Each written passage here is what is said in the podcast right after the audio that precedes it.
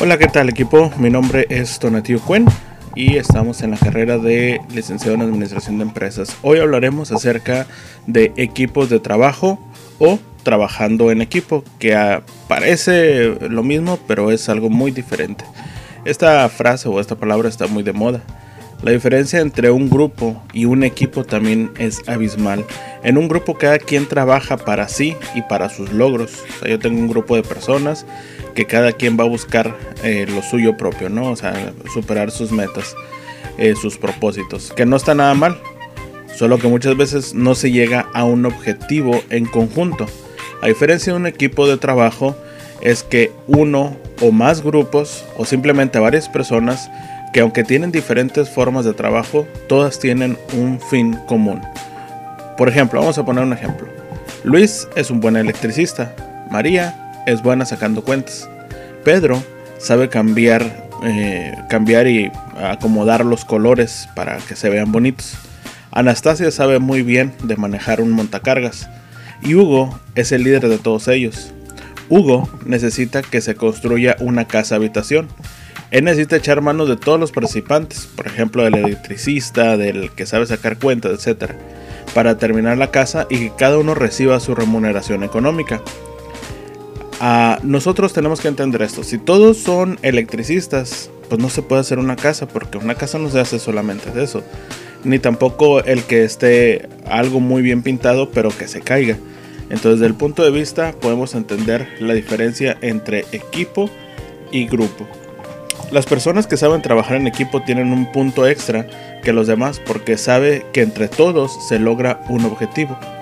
Por nuestra naturaleza humana somos muy celosos tanto de nuestro conocimiento como de nuestro actuar y no queremos ni enseñar, no, no somos dados ni enseñar, ni tampoco a que la gente sepa nuestros conocimientos.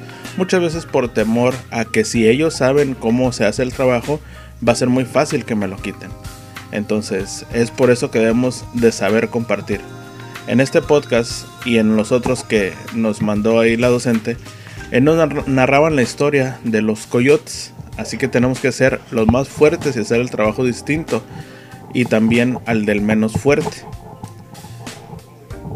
Hablando de los círculos de calidad, la función de estos círculos se resumen en tres básicos, que es uno identificar, dos analizar y tres, resolver problemas.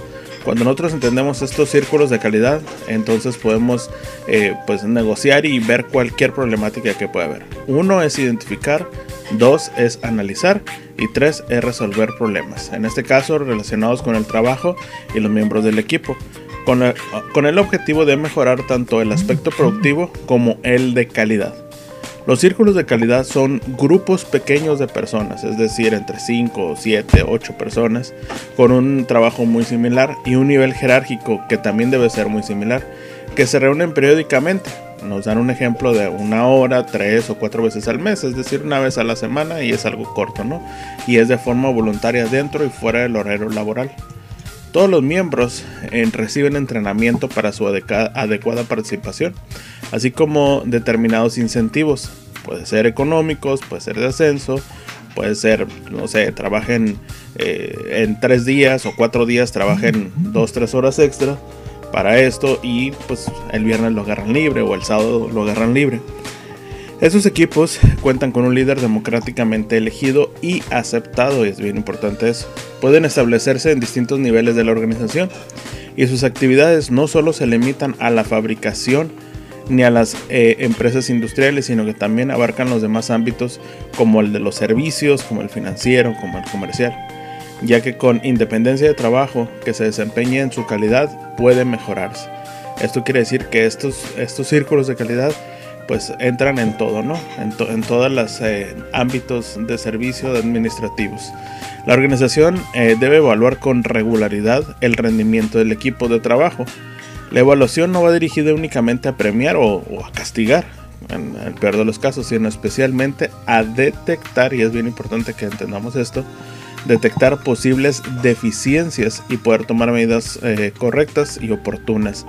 Eh, no solamente las deficiencias son humanas, sino también deficiencia en equipo. Muchas veces, vamos a suponer un casco de protección, en su momento se pensaba que era el más eficiente, pero al haber sucedido algún accidente se detectó que no era el correcto.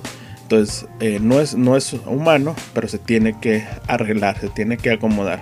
Además, esto permite al equipo tener cierta idea de cómo percibe la organización eh, su desempeño. Cuando se construye un equipo, la dirección de la empresa debe dejar muy en claro cuáles, cuáles son los criterios que va a considerar a la hora de evaluarlo. Y eso es bien importante. Cuando se constituye un equipo, la dirección de la empresa debe dejar muy claro cuáles son los criterios que se van a considerar a la hora de evaluarlo. ¿Por qué? Porque muchas veces eh, somos muy propensos a solamente castigar y decir esto no, esto no, esto no, esto no y esto no. Pero también hay que premiar, hay que decir qué bueno que están haciendo esto.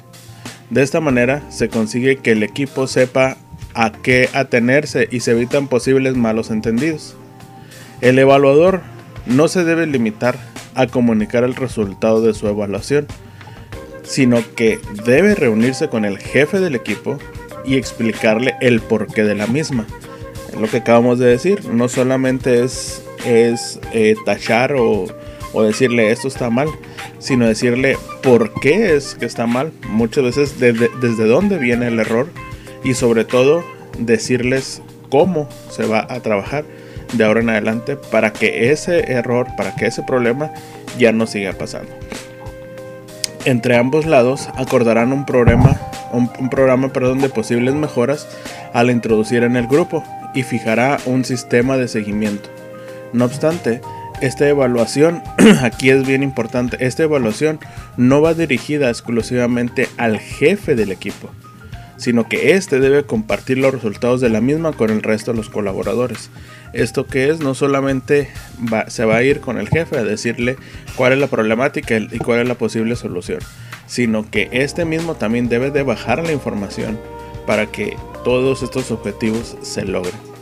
El resultado de esta evaluación será tenido en cuenta a la hora de fijar una gratificación extraordinaria para el equipo, no solamente la económica, como ya lo hemos dicho, sino también de otros. Por otra parte, dentro del equipo, el jefe deberá evaluar el rendimiento de sus colaboradores. Ok, ya, ya se vino, ya se evaluó, ya se dijo cuál era la posible solución, ya se implantó eh, las estrategias para esa posible solución. Pero entonces ahora el jefe también deberá evaluar el rendimiento. Ok, qué tanto se está haciendo, qué tanto se está logrando para que entonces pues se pueda lograr realmente el objetivo.